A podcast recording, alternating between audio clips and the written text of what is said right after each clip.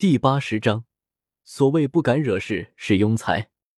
史莱克学院众人所在的普通酒店，当伪装过后的白雨薇和宁荣荣两个人抵达这里的时候，唐三等人刚刚喊过酒店的服务人员来点餐。走入了这家酒店的宁荣荣，看着酒店的装饰，皱了皱眉，张嘴刚要说什么，结果就差点喊出了白雨薇的名字。还好。宁荣荣的反应足够快，在意识到不对的时候，就强行止住了自己要说出口的话。虽然张着嘴愣了一下的宁荣荣给人一种很傻的感觉，但是对于宁荣荣来说，只要没有暴露出白雨薇的名字，坏了白雨薇的计划就好。天叔，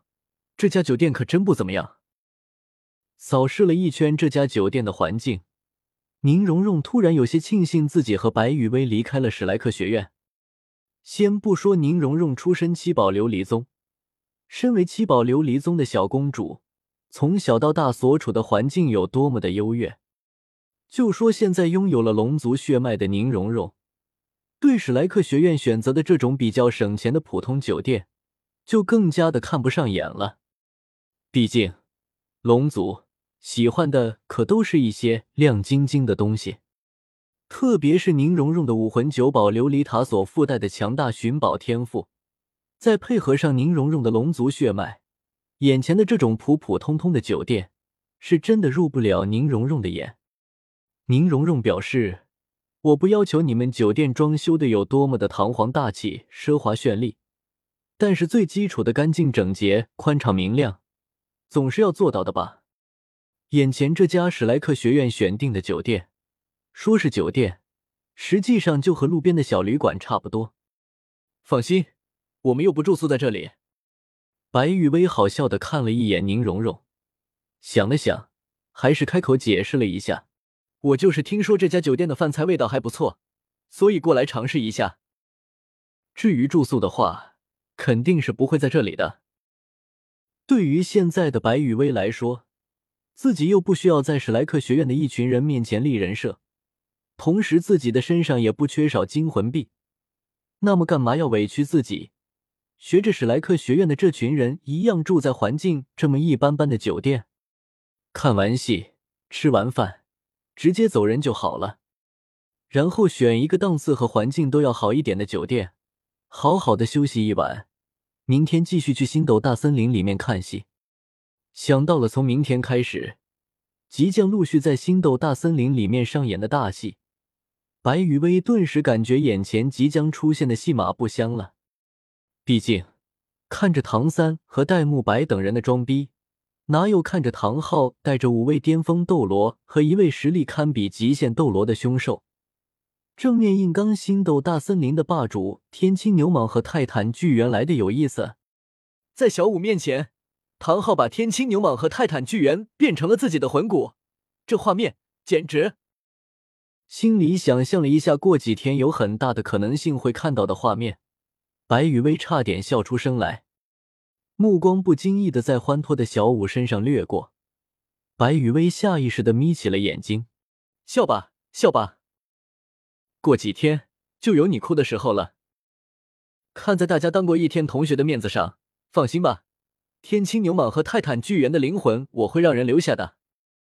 到时候，只要唐昊成神了，天青牛蟒和泰坦巨猿这两个家伙就也算是复活了。就是，小五，你和唐三之间可能会坎坷一些。不过，作为未来唐舞桐的母亲，小五你不得给自己未来的女儿那坎坷糟心的感情之路做一个表率。白雨薇的目光在欢脱的小舞身上扫过，心里面开始给唐三和小舞的感情线编排起了剧本。反正原著里面过不了几年，小舞就该化作唐三的魂环了。现在自己出手保证小舞可以一直的活下去，难道不好吗？虽然到时候小舞和唐三之间的感情之路可能会坎坷曲折那么一点点吧，没办法。白雨薇总有一种感觉，那就是以小五的这个智商来说，自己安排好的剧本不一定能演绎出应有的效果啊！喵了个咪的！可别到时候小五直接来一句杀掉大明和二明的是唐昊，和唐三无关。然后看在唐昊是唐三父亲的面子上，就这么的原谅了唐昊。仔细想想，也不是不可能啊。想到了小五的那个和正常魂兽都不一样的迷之脑回路，白雨薇忍不住的在心里吐槽了一句。就在白雨薇和宁荣荣点完了这家酒店的招牌菜，等待着上菜的时候，不远处唐三等人所在的位置，终于上演了一出唐三等人初次装逼的小剧场。整个事情的经过大概就是这么个套路：苍辉学院进入了酒店，